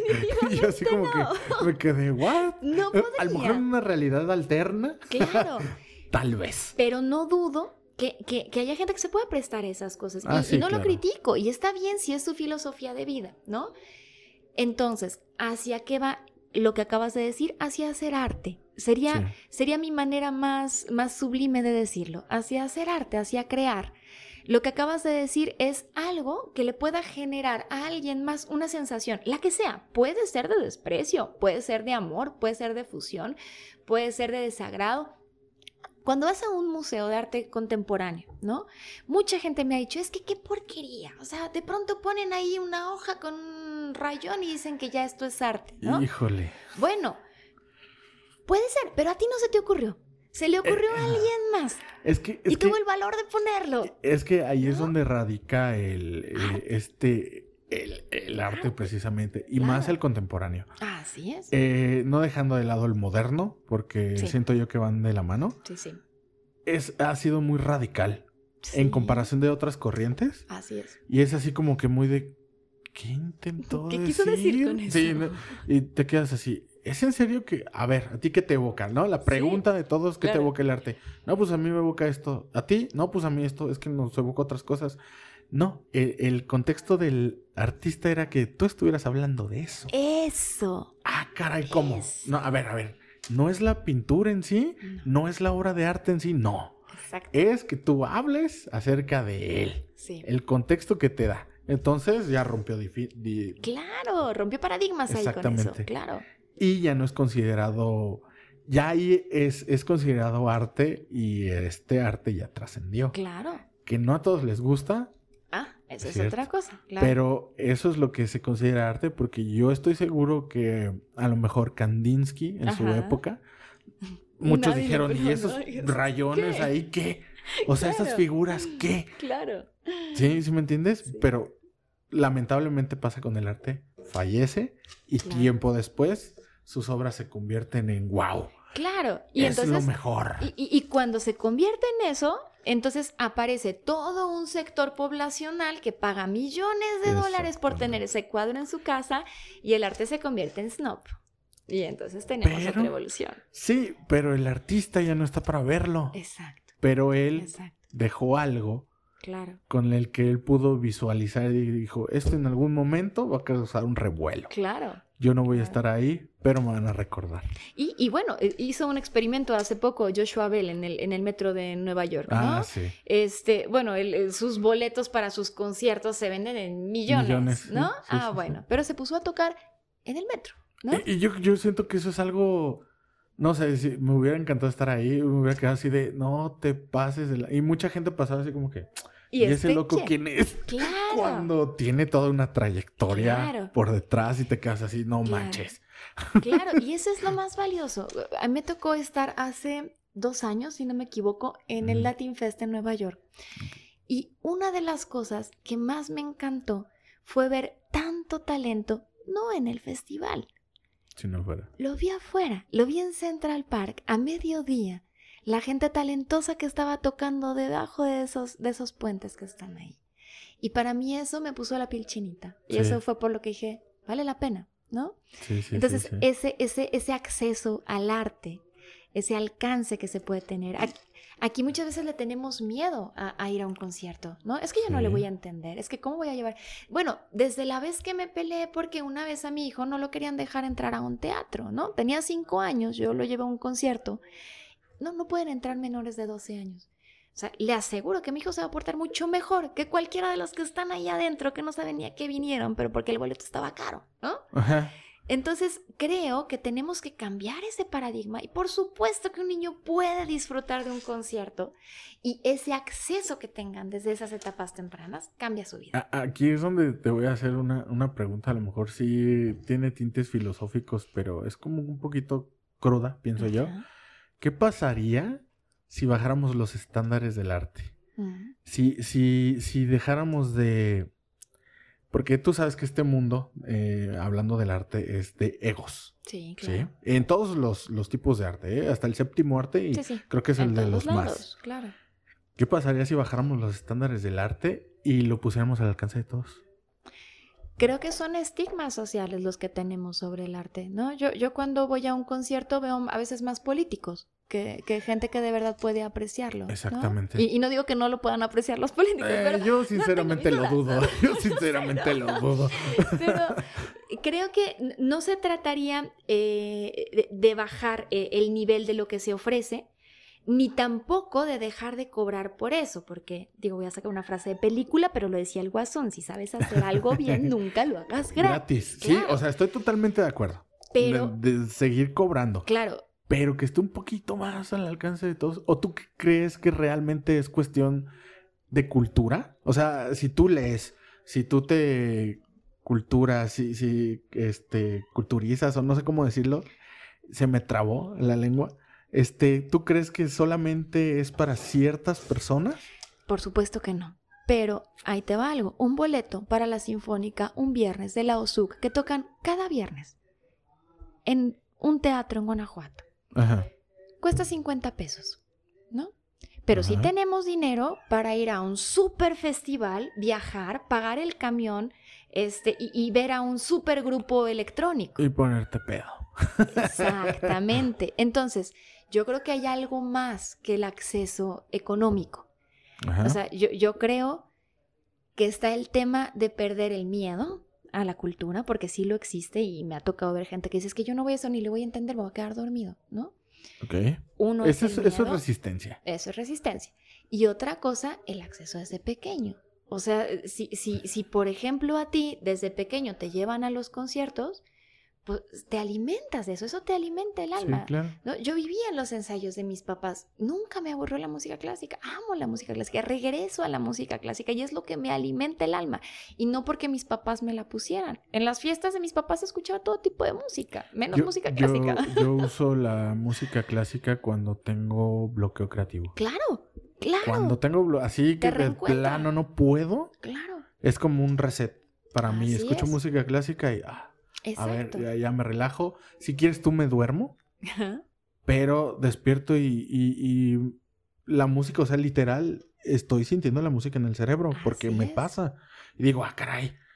Y es la única música que lo hace. Así es. Y ya Sí. después utilizo otras cosas, ¿verdad? Pero Claro. por lo menos eso es, por lo mientras es lo que uso. Creo, creo que el tema no es tanto, al menos donde nosotros estamos, eh, no es tanto el, el costo de los eventos lo que genera esa diferencia. Eh, creo que el tema va mucho más allá del costo de un boleto para acceder a un concierto, a una ópera, porque estamos dispuestos a pagar cosas mucho más caras por cosas mucho más vacías. Entonces, creo que es una cuestión de perspectiva y de acceso, y de acceso educacional desde casa. Sí, claro. Por ejemplo, eh, yo. Mm, yo de chico, mis papás nunca fueron así de este rollo de, del arte y cosas así, siendo sinceros. Pero yo siempre me sentí fuera de lugar. Sí, era como la famosa oveja negra. Sí, ajá. Entonces, a mí siempre me llamó la atención el cine y siempre, yo siempre me hacía una pregunta, o sea, estaba chiquito y me hacía la pregunta, ¿cómo habrán hecho eso? O. ¿cómo hicieron lo otro, no? Claro. Fue pasando el tiempo, pasando el tiempo, no me decidía yo por qué camino, voy a dar una carrera que tiene que ver con el arte y fue como si mi cabeza explotara. Claro. Yo te lo juro, yo empecé a leer bien, así a leer, de sentarme a leer un libro, hasta que tuve 24 años. ¿Sí? Dicen que nunca es tarde. No, no, ¿No? por supuesto. Y al empezar a cultivarme de, bueno, mis autores favoritos son Charles Bukowski, Ajá. Henry Miller, Ajá. un poquito más erótico Sí, el sí. asunto. Ya es, eh, ya yo agarro otra, otra forma, otra perspectiva y dije yo, bueno, ¿cómo lo transformo? Empecé a escribir poemas. Claro. ¿Cuál es tu proceso? ¿Qué, qué es lo que tú haces Mm. para escribir? Si tú escuchas mi música o, o lees un poco de lo que escribo, como todo ser humano ha evolucionado, ¿no? Entonces, depende de la etapa de tu vida en la que estés viviendo, depende de todo lo que hayas leído. Yo de pequeña leía mucho a Isabel Allende, a García. Márquez, era una chica romántica, me gustaba la poesía, leía a Octavio Paz, a Pablo Neruda, a Mario Benedetti, Sí, ¿no? eh, Mario Benedetti es de mis Clásico, favoritos. ¿no? Sí, es clásico ya. Entonces, eh, creo que, creo que lo- la primer poesía que vas a leer de Susan Smoliska es eso, es, es una poesía muy romántica, es una poesía hasta cierto grado ligera, eh, muy, muy comprensible, ¿no? Pero ¿qué va pasando en la evolución de Susan Smoliska? Bueno, pues que va teniendo otras etapas de su vida, a lo mejor un poco más oscuras, ¿no? Sí. Y, y entonces se combina lo que tú ves en el campo médico, lo que a ti te toca vivir en el campo artístico, y entonces tu, tu filosofía de vida va cambiando y se va volviendo más oscura. Entonces tienes un libro que se titula eh, Bajo la sombra de un adagio, que es el primer libro, un libro con portada rosa, un libro de poesía bonito. Y bueno, ves un segundo libro, que es un, es un libro que, cuya portada es en blanco y negro, una mujer con un sombrero oscuro, de perfil, casi no se le ve la cara, Pues, unos blanco labios y negro. O sea, te estás yendo a ¿no? los extremos. Exacto, ¿no? Y se titula. El sublime ocio de vivir. Y entonces tiene ya cosas mucho más oscuras. Y entonces ¿Qué pasa también? Bueno, que empiezo a incursionar también en otro tipo de, literatura, ¿no? Y entonces, eh, ahí me encanta, me encanta también conocer eh, nueva música, nuevos, nuevos escritores, ¿no? Por ejemplo, ahora estoy pasando por, por una etapa en la que estoy leyendo todo de Mauricio Carrera, ¿no? Un escritor mexicano súper talentoso, todavía no se conoce en todo México y tiene cosas impresionantes, ¿no? Entonces, hay muchos escritores, muchos compositores eh, nuevos que están surgiendo y que todavía no tenemos el acceso a todo eso. Entonces, hay que promover lo nuevo, no hay que tenerle miedo a lo nuevo. Es lo que yo siempre pido con mi música, ¿no? No se esperen escuchar un bolero cualquiera, porque de eso ya hay mucho. Esperen encontrar algo diferente y siéntate a escucharlo. Probablemente yo digo, bueno, es que mi música no quiero que sea el, relleno para una tarde vacía. Quiero que sea la canción que pongas cuando te tomes una copa de vino tinto y entonces te dediques dos minutos a ti, bohemia, y, y empezar a escuchar esa letra y digas, ya, ya sé por qué, ¿no? Yo, yo fíjate que yo busco música así. ¿Ah, sí? Que, que, que, que me nutra, que te inspire, porque como te menciono, eh, me he reinventado. Antes tenía una forma de escribir y ahorita ya cambié totalmente. Claro. Como dices, vas evolucionando, pero también mi forma de, de llenarme de ideas. Y yo lo hago por mediante la música. Mira. El rap underground mexicano me gusta mucho y me nutre bastante en letras. Sí. Y, el otro día estaba escuchando tu música y también es bastante... Intensa. Sabrosa. sí, tiene bastante, ¿cómo dirían? Bastante gordito. Sí, sí, sí, sí. Hay de dónde agarrarle. sí, exactamente, exactamente. Eso es, lo que, eso es lo que se pretende, ¿no? poder transmitir algo más y, que te deje algo, ¿no? Eh, yo hago mucho, muchas veces esta comparación. No sé si tú te acuerdas de este video, ya, ya tiene bastantes años, de Robbie Williams donde él estaba en una pista de hielo. ¿Te acuerdas, no? Ok, bien, se va quitando la ropa, se quita la piel, se quita los músculos y queda, el esqueleto. es el ser. Exacto, pero creo yo que la evolución de la música ha, ido hacia ese, hacia, a ese ritmo. Es decir, ya en la música somos totalmente expresivos en nuestras letras, ¿no? Sí, Entonces, al principio era algo muy sutil, también en la poesía era algo muy sutil, ¿no? Y ahora todo es muy explícito. De, bueno, tan, tan explícito que a veces digo, ¿qué sigue? ¿Qué nos quitamos después en esa canción? ¿Qué más? ¿No? Sí, sí, sí. Llegamos a un punto musical donde la letra ya es tanto que ¿qué sigue después? Fíjate, a mí me pasó. Eh, al principio escribía muy soez, sí. muy duro. Y luego, obviamente la gente te critica. Y una amiga me dijo, ¿por qué no mejor eh, empiezas a escribir y usas más metáforas? Me dice, sé que vas empezando, pero lo puedes hacer. Ok. Empecé a utilizar metáforas y, ya mi manera de escribir, ya si quiero decir algo vulgar, ya no lo digo vulgar. Como ahorita que se me salió a decir de esa manera que me dijiste, lo dijiste muy elegante es porque así ya escribo. A lo mejor muchas veces he leído a autores eh, contemporáneos, como por ejemplo Quetzal Noah, que son independientes, o Carlos Cortés. Sí son muy buenos, pero siento que no dejan de lado esa dureza, ¿no? Esa, esa como vulgaridad. A mí a veces ya no me gusta, por ejemplo, ni escribir la palabra coger. eh, sí siento que sí es, eh, no necesaria, pero es parte de nuestra cultura, porque sí es parte de nuestra cultura, pero siento que lo puedes decir de otra manera. ¿Cómo diría Susan? O cómo, cómo, no sé, hagamos un ejercicio. ¿Cómo incitarías tú en tus letras a decirle a un nombre? Que se involucre a través de la piel de la luna y que lo encuentre en mis ojos y pueda recorrer los rincones más sutiles que aún no ha conocido. Fíjate. Fíjate. No, está, padrísimo. Esto se está empezando a poner muy intenso y acalorado. Porque está, está padrísimo, porque, eh, eh, o sea, lo, estás invitando a veme, claro. tócame, pero lo hiciste de una manera totalmente sutil, elegante, como dices tú, ¿no? Claro. El poder de la palabra. Creo que, creo que eso es todo. Podemos decir muchísimas cosas, todo, todo, se puede decir. Y, a veces yo digo, es que este autor me robó las palabras, ¿no? él, lo dijo como, justo como yo lo quería decir, ¿no? Entonces, el, el, poder de la palabra es sublime, es maravilloso, es, es, es increíble lo que podemos transmitir con las palabras seguramente te ha tocado. Puedes mandar un mensaje a través de redes, ¿no? Y lo lee la otra persona, aunque tengas una perfecta ortografía, pongas las tildes donde vayan y las comas donde vayan, no transmites siempre lo que quieres. Exactamente. Uy, ¿no? Peligroso, porque a veces eh, le encuentran otro sentido a lo que acabas de escribir. Por eso mucha gente se ofende cuando pones algo en Espérame, ¿no? Yo no quería decir eso, ¿no? Era otro el sentido. Bueno, el poder de la palabra. El poder de la palabra está relacionado también a todo el tema mental. Entonces, si tú lo dices, te la crees, lo logras y lo haces, ¿no? Sí, sí, sí. Ok, lo mismo pasa, me decía mi mamá, ¿no? Cuídate de los que saben escribir porque tienen el poder de enamorarte sin ni siquiera tocarte. Siempre me decía esa frase, ¿no? Bueno, ¿de quién me he enamorado siempre? De artistas, ¿no? O sea, toda la, siempre era, bueno, el, estudiante de guitarra, el estudiante de cello, el estudiante... ¿No? Y, y bueno, ¿cuánta gente? Hay veces que yo salgo de un concierto y la gente empieza a mandarme mensajes por el Facebook, por Messenger, por todas las redes sociales, pero mensajes de verdad como, como si se hubieran enamorado de la persona que estaba ahí en el escenario. Sí, claro.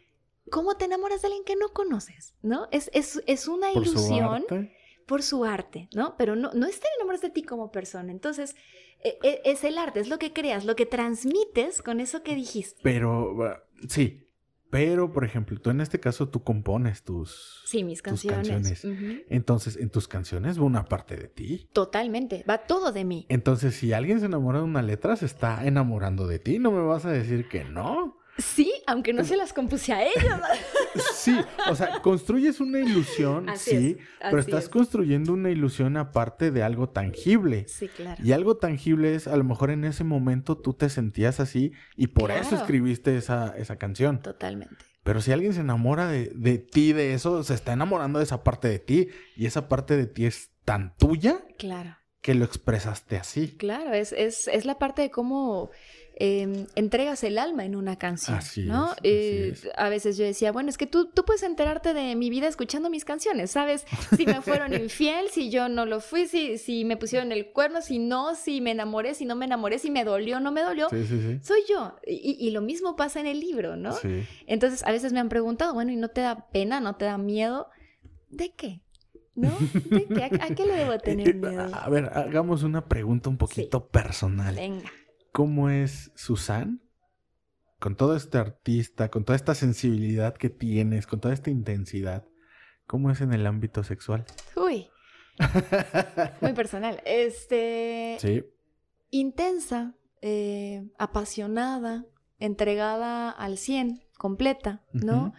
Em, creo que, digo, a diferencia de lo que muchas veces dicen, bueno, es que em, ahora con la evolución este, del feminismo, ¿no? Dicen, bueno, es que las mujeres también tenemos sexo, no solamente hacemos el amor, ¿no? Bueno, yo creo que el feminismo va mucho más allá de poderte comparar o de decir este, el valor del cuerpo, del sexo, del amor. Eh, no sé, para mí esas son tonterías, ¿no? Creo que el tema principal es como mujer, como ser humano, cómo te desarrollas. Bueno, yo, yo creo, creo en el amor, creo en la pasión, eh, creo en la ilusión también, por supuesto. Y bueno, soy definitivamente apasionada, soy intensa como buen artista. Este, y bueno, y, hacer el amor es el menor de los males de, estar conmigo, ¿no? Creo que más bien el, tema es la intensidad de mi vida diaria. menor de los males. Sí, no. Es la, es la intensidad en la vida diaria y en todo lo que haces, ¿no? Creo que eh, seguirme o llevarme el paso está complicado. Y no nada más en ese aspecto, entonces. Entonces, es que te hago esta pregunta que es, es incómoda. nada es incómodo, no pasa nada. Eh, es un, eh, bueno, es que sí, lo digo yo en mi, en mi podcast, en la descripción de mi podcast. Les voy a hacer preguntas incómodas. Ah, de eso se trata. Para sacarlas de, balance. Pero eh, este rollo te lo hago porque he conocido muchas mujeres y algunas no tienen esta sensibilidad como los artistas la tienen. Y en el ámbito sexual como que algo les falta, ¿sí me explico? Sí, claro. Eh, entonces, eh, mi pregunta fue precisamente esa, o sea, si realmente está ligada tu parte intensa para crear algo, tu, tu sensibilidad para notar, por ejemplo, mencionas mucho la luna. ¿sí? Sí. Aparte que supongo que te encanta la luna, Sí, yo creo que la usas como un aliciente para que su- tu creatividad crezca. Entonces supongo que también tiene que ir ligado al, al, al, libido. Creo que em, dejamos de admirar las pequeñas cosas que la vida nos da gratis.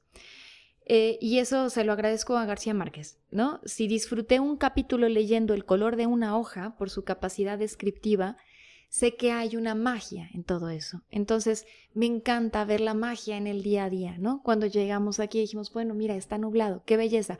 Estoy viendo una Sí. jacaranda desde aquí. Para mí, eso ya es, ya es intenso. El, el hecho de que hoy, en la tarde, que creí haberme encerrado todo el día en el hospital, que tuve un día complejo, ¿no? Pacientes difíciles, reuniones. Bueno, de pronto tengo la oportunidad que la vida me da de voltear, de sentir el aire fresco, de sentirlo en mi espalda, de sentirlo en mis mejillas, de sentirme viva, de apreciar ese color de la jacaranda, de sentir las gotas resbalando sobre mi piel.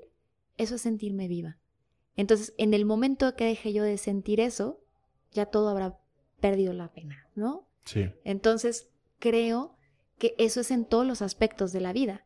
En mi parte profesional soy intensa, en la parte eh, creativa, musical soy intensa, como pareja soy intensa, claro, me entrego al 100, por supuesto, porque si no, no se Claro. disfruta la vida. No, Pues no, no. no podemos ir por la vida medias, tanteando, viendo, con miedos. Creo que los dejé hace rato. Pero la- hay gente que vive así. Hay gente que, Sí. que tiene miedos. Y, y tú hablaste de uno muy importante, que es el cultural. Y ahora no sabemos de los miedos eh, que hay bajo las sábanas. Claro, Y, y mucha gente se desfoga leyendo. ¿no? claro. La poesía erótica, eh, creo, yo siento que es una de las cosas más sublimes que puede expresar la mente humana. Por supuesto, un- una buena literatura erótica es, es, es un arte saberlo Sí, hacer, ¿no? cualquiera lo hace. No cualquiera lo hace. Y saber describir algo y darle esa magia a un contenido tan real y de acceso cada vez más abierto, porque antes era más fácil. Era más fácil porque no teníamos ese acceso en todos lados, ¿no? Entonces, ahora em, creo que también lo- los tiempos lo permiten, ¿no? Y, y ya no es lo mismo acostarse con alguien ahora como lo era hace Ah, 20 no. años, definitivamente, Claro ¿no? que no. Entonces, ese acceso que ahora hay a toda esa parte, pues también nos hace perderle un poco el respeto y perderle un poco la magia. Sí. Eh, Y, fíjate que, que es contradictorio porque se diversifica con, to- con to- toda esta tecnología y con toda esta apertura, pero también como que de repente le pierdes el respeto y va perdiendo el valor. Claro. Pero ¿por qué? O sea, Mm. mi pregunta es, ¿por qué si tú puedes, eh, no sé, yo me imagino, no sé, una cita con Sí. una chava y, y me imagino, obviamente pues so- somos hombres, ¿no? Y somos eh, muy instintivos. Y si ya hubo una plática previa, ya sabes a lo que vas. Pero ¿por qué hacerlo tan vulgar? O sea, tan, pues vamos al hotel ya. O sea, no. Claro. Espérate, llévatela a pasear. O sea, distráele. Dicen por ahí que a una mujer bien atendida le tienes que follar la mente. ¿no? Entonces mi pregunta es, ¿por qué si hay tanta apertura ya, por qué se volvió tan vulgar? Es yo lo que creo no que yo, yo creo que está, está el tema de, de la diferencia, inclusive eh, tú lo acabas de decir, ¿no? Eh, con, con palabras muy, muy explícitas, ¿no? Fallarle la mente. Bueno, yo te voy a hablar desde mi perspectiva como, como mujer. Y por supuesto que, que hay hombres atractivos que te los quieras llevar a la cama desde la primera cita, ¿no? Claro. Hablando así francamente. ¿no? Si hacia esas vamos. Bueno. Pero hay algo más. Hay algo más y yo no creo que esa justificación del hombre bajo un instinto meramente sexual, natural, eh, justifique el hecho de que nada más busque sexo, ¿no? Entonces, bueno, te la voy a revertir. Yo creo que las mujeres a su manera también le follan la mente a los hombres. Claro que sí, No, definitivamente. definitivamente, Sí, sí, ok. sí, estoy totalmente Y- de acuerdo y, con y eso. entonces, en ese giro, resulta que de pronto el hombre se convierte a veces en más dependiente de la mujer que la mujer del hombre. ¿no? Sí, Ok. Entonces, ¿en dónde radica el poder? En la mente, sí. claro. ¿no? Claro. Y ahí está el valor de la conquista. Por eso es que ustedes, eh, a nosotros nos fácilmente nos dejan ¿Deslumbrados? Sí, sí, sí, es que eh, es en serio. O sea, si tú ves a una mujer que aparte de que está hermosa, eh, es versátil y aparte todavía piensa y es inteligente, te quedas tú de güey. Pero eso es lo que le da miedo a muchos hombres. Claro. Y ahí es donde el machismo gana poder. Claro, porque la independencia es la fuerza de la mujer. Cuando una mujer tiene el poder de esa independencia, es libre y puede volar. Exacto. Y no hay nada que nos dé más miedo que dejar volar a. Como mujeres o como hombres. Eso es Y independiente. de hecho hay una frase de Frida Kahlo que dice que para qué quiere alas y... Claro, por volar, ¿no? supuesto, por supuesto. Y yo creo que Frida Kahlo es uno de los... ¿Para qué quiero grandes- piernas si sí, tengo digo, alas para, volar. Claro. Creo que es una, una referencia súper tangible de lo que es la mujer en México claro. y todo este movimiento que se ha dado del feminismo y cosas así, que yo siento que va más allá y que un hombre por más que quiera no lo va a entender. Podemos criticar, podemos juzgar, como siempre. Yo siempre trato de ponerme del lado imparcial y de no comentar nada, pero el feminismo cuando se vuelve como todo, fanati- fanatismo, Claro, ningún extremo es cuando bueno, se vuelve supuesto. radical, ahí es cuando Claro. yo ya no concuerdo. No, claro que no. No, no, por supuesto que no. Y, y entiendo los gritos desesperados y, y entiendo toda esta parte. Además, no la justifico, ¿no? Y, y no comulgo con ella y no tengo por qué hacerlo. Eh, los extremos en ningún sector son buenos, en ningún ramo, claro ni en religión, ni en política, ni en ningún lado.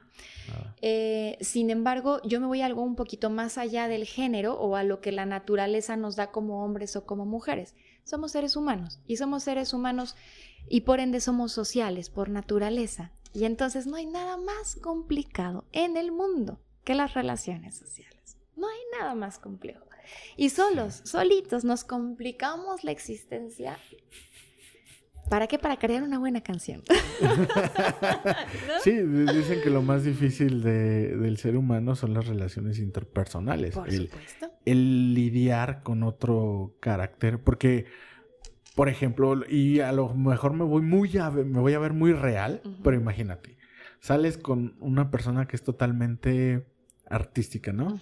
¿No? Como es tu caso. Totalmente artística, tiene su carrera y todo. Pero eso es su lado, es una parte de ella. Claro. Está el lado personal, está el lado íntimo. ¿Cómo juegas o cómo conjugas con todo esto? Nunca terminas de conocer a alguien. Jamás. Jamás. Eso es algo maravilloso. A mí, a mí en lo personal es algo que me fascina. Yo no busco en una persona a una copia de mí. Yo no quiero. a- Sería aburrido, ¿no? Totalmente aburrido. Yo no necesito una copia mía. No necesito que sepa lo mismo que yo. Necesito a alguien a quien admirar, claro. Me encanta y eso es parte del amor, ¿no? Pero a quién admirar desde el punto de vista real. A estas alturas de mi vida, ¿a qué le doy más valor? A la realidad, a la verdad, más que a cualquier ilusión, más que a cualquier romanticismo, a lo que eres realmente, porque eso, después de muchos años, es lo poco que va a quedar de ti. Sí. La parte real, ¿no? Y, y a lo mejor si me hubieras hecho esta entrevista hace 20 años, hubiera hablado una chica completamente romántica, Totalmente hablando- enamorada del amor. Claro, por supuesto, porque es natural. Y también es válido. Y también es totalmente Sí, válido, claro ¿no? que sí. Pero ahora, más que nunca, creo que nada está escrito. Nada, nada está escrito. Y, y siempre digo esto, ¿no? El, tenemos en nuestras manos el borrador de nuestro destino. Sí. Hagamos las correcciones que necesitemos hacer que nos lleven realmente a ser felices y que esa felicidad no dependa jamás de alguien más, porque ese es el principal error. Cambiar por alguien, hacer las cosas para gustarle a alguien, te pierdes totalmente en el camino, Sí, sí, sí. ¿no? Aprender a estar solos, valorar la soledad, Sí. ¿no? La Decía, soledad es hermosa. Claro, y, decía Debussy que, que, que la música es precisamente el espacio entre los silencios. Fue el primer compositor que le da la importancia a, A los, los silencios. Bueno, esa importancia que le da a los silencios, yo se la doy a la soledad y la comparo. Porque quien no sabe estar consigo mismo no puede estar con nadie más. Di- dicen, eh, no recuerdo quién lo dijo, pero dicen que la, la melodía o la canción perfecta es la que tiene los silencios en el momento justo. Claro, por supuesto, por supuesto. Porque también forman valorarlos. parte de la melodía, los silencios. Totalmente. Entonces, totalmente. es compara- es- esta comparación y esta analogía que haces es hermosa con la soledad. Así es, así es. Creo que ese, ese espacio que tenemos para disfrutarnos a nosotros mismos, por más egoísta que te pueda sonar o por más egocentrista, nosotros tenemos que amarnos más que a nadie, más que a nada. Y cuando eso sucede, estamos listos para enfrentar cualquier adversidad en el mundo. Sí, porque cuando eso sucede te das cuenta que estás parado sobre tu amor propio y eres libre. Exacto. Y como lo hemos, como lo he dicho, lo hemos abordado en otros podcasts, en otros capítulos, siempre trato de, de- de empatizar con la persona que tengo enfrente, Claro. porque más que una entrevista, yo quiero pensar que es una plática, que es, Es una una, conversación, ajá, Claro. y, y- y- y que esto fluye y que, porque es lo mismo, o sea, tú te paras sobre tu amor propio y te das cuenta qué cosas no puedes, ni te puedes, ni te debes, Claro. por respeto a ti mismo, Así es. permitir. Por supuesto. Y una cosa de esas es la soledad.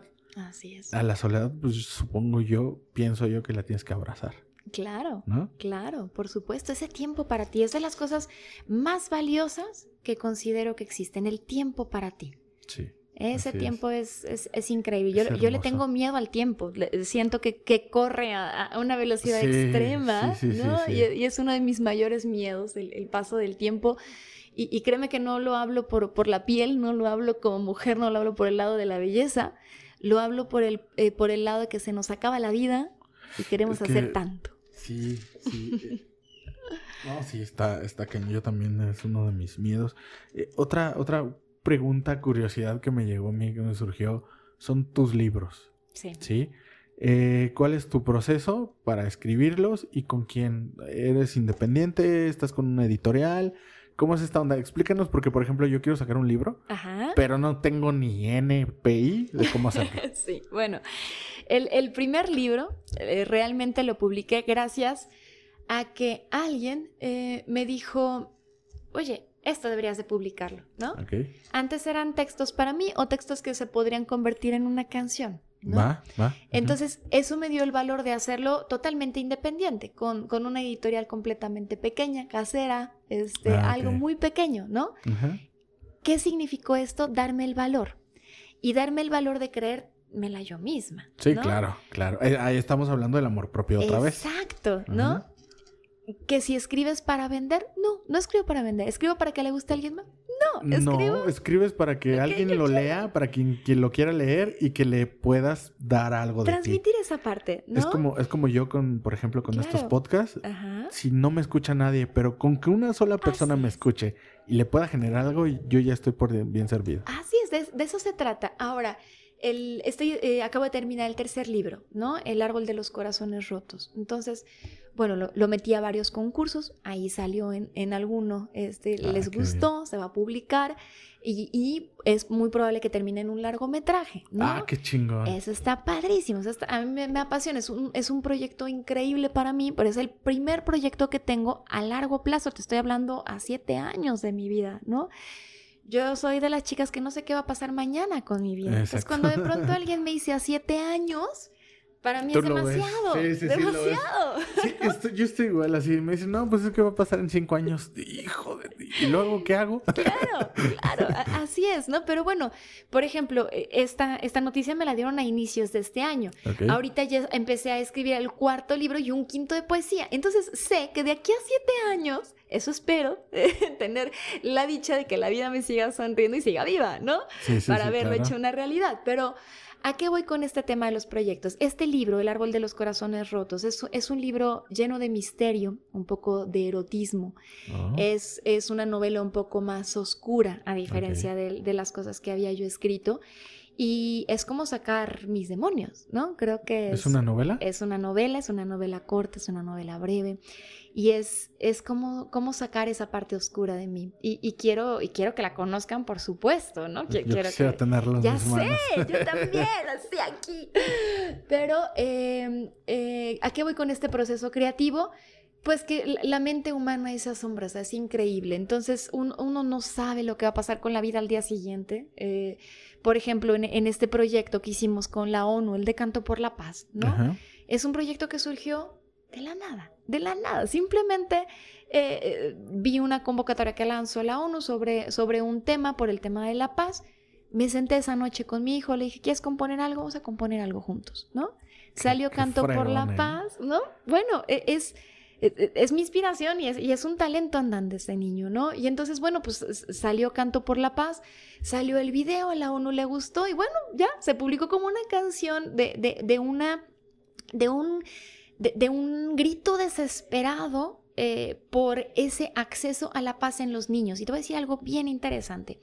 ¿Qué aprendí en ese video? Que Entrevistamos a niños de diferentes partes del mundo. ¿Por qué? Porque yo quería saber qué era la paz para ellos.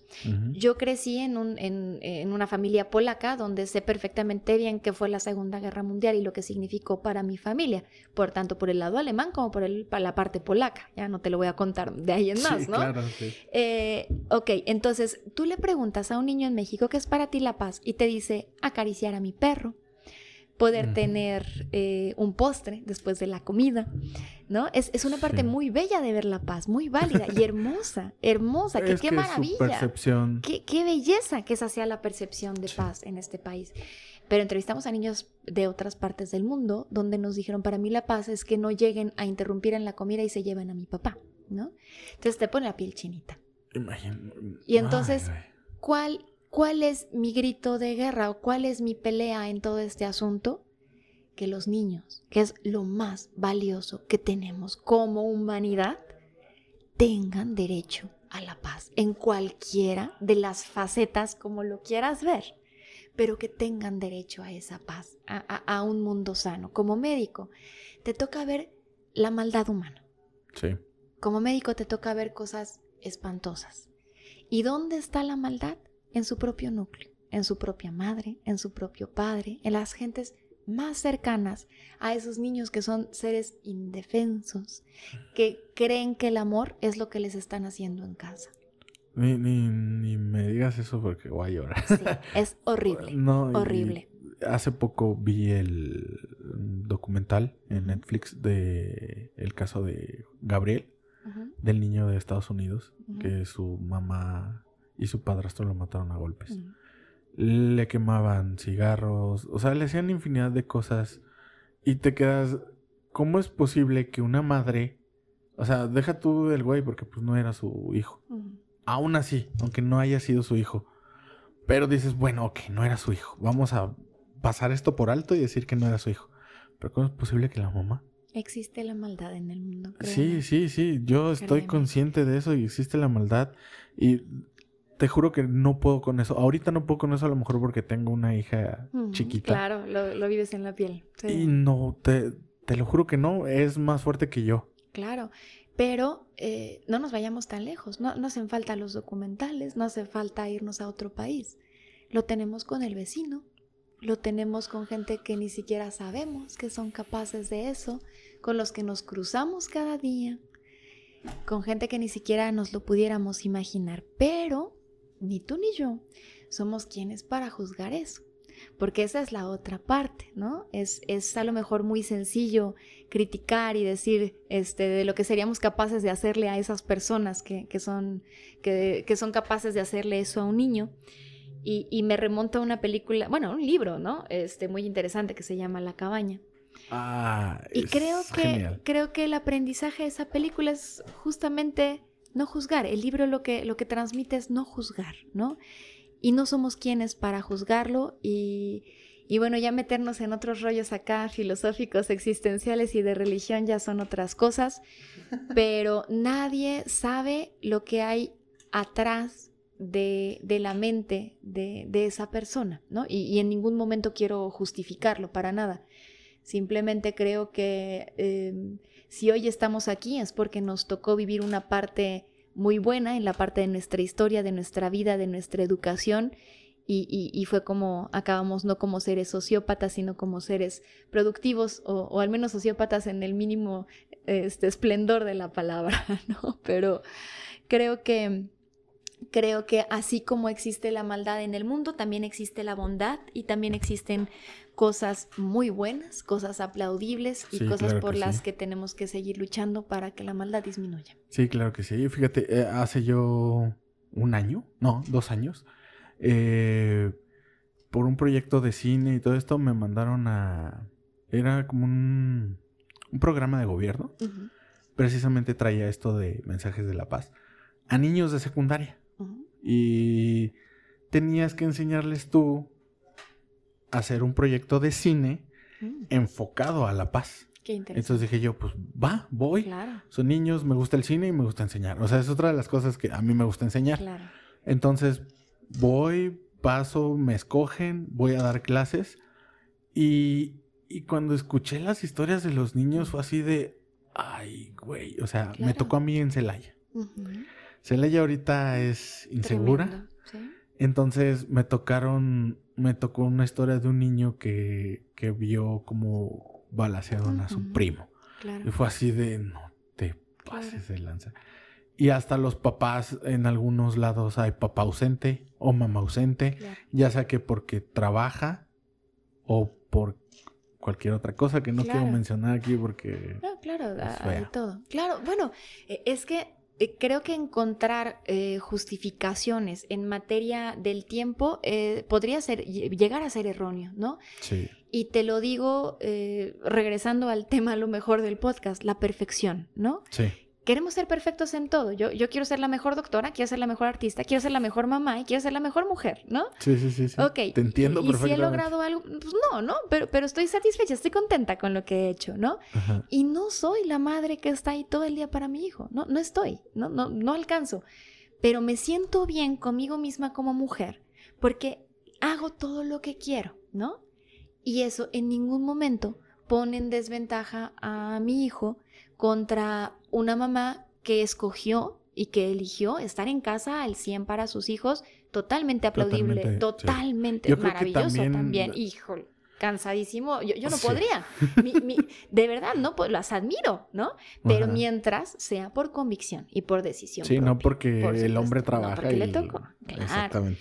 A lo que voy con esto es que el tiempo no es por cantidad, sino por calidad.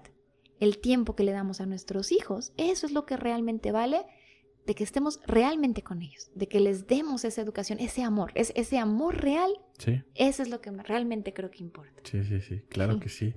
Y pues eh, ya nos Ya alargamos, nos alargamos. en esta es- conversación. ya sé, está muy Este, buena.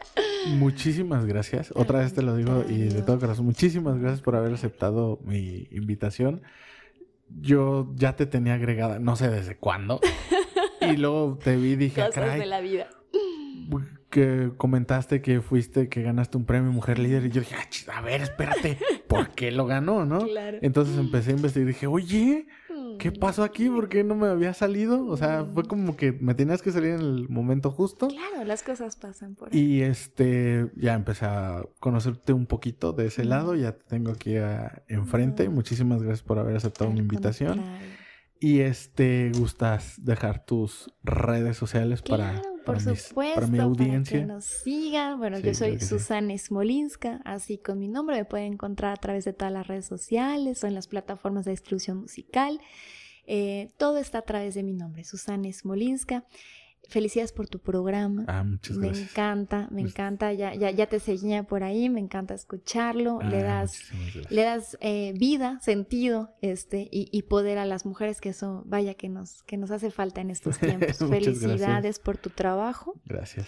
y pues un beso enorme a toda la audiencia, que te Sí. sigan en este maravilloso podcast. Sí, síganme. sigan, exacto, ya, esa advertencia, ¿eh? sí, ya. y bueno, pues que se den la oportunidad de escuchar un poco de la música también de Susan Sí, Smolinska, un poco sí. de esa letra. Este, que- quería ver si hay alguna oportunidad de por ahí poner un código o algo para Claro. conseguir con Por descuento supuesto. Sí, un sin libro problema. tuyo, algo. Por supuesto, este, si quieres, eh, a lo mejor a través de las redes sociales que nos digan que escucharon el, el- el podcast o, Sí. este, o a través de tu página, mi página, que nos Sí, comenten claro por ahí sí. que lo escucharon. Y por supuesto que sí, este, les hacemos, inclusive puede haber premios, si quieres regalamos libros. Ah, va, este, va, me si late, quieres, a los que nos comenten por ahí que, Pues que escucharon sí, el saben podcast. que sí, este, ya me por tomé ahí. la palabra, yo tan habladora. ¿Cuántos? ¿Cuántos o cuánto? ¿Cinco? ¿Te ¿Cinco? Wow, súper. Cinco. De los dos libros. De los dos libros. Ok, entonces a las primeras cinco personas ya está. que hayan escuchado el podcast, completito, porque Exacto, esto porque ya esto ya se queda al final.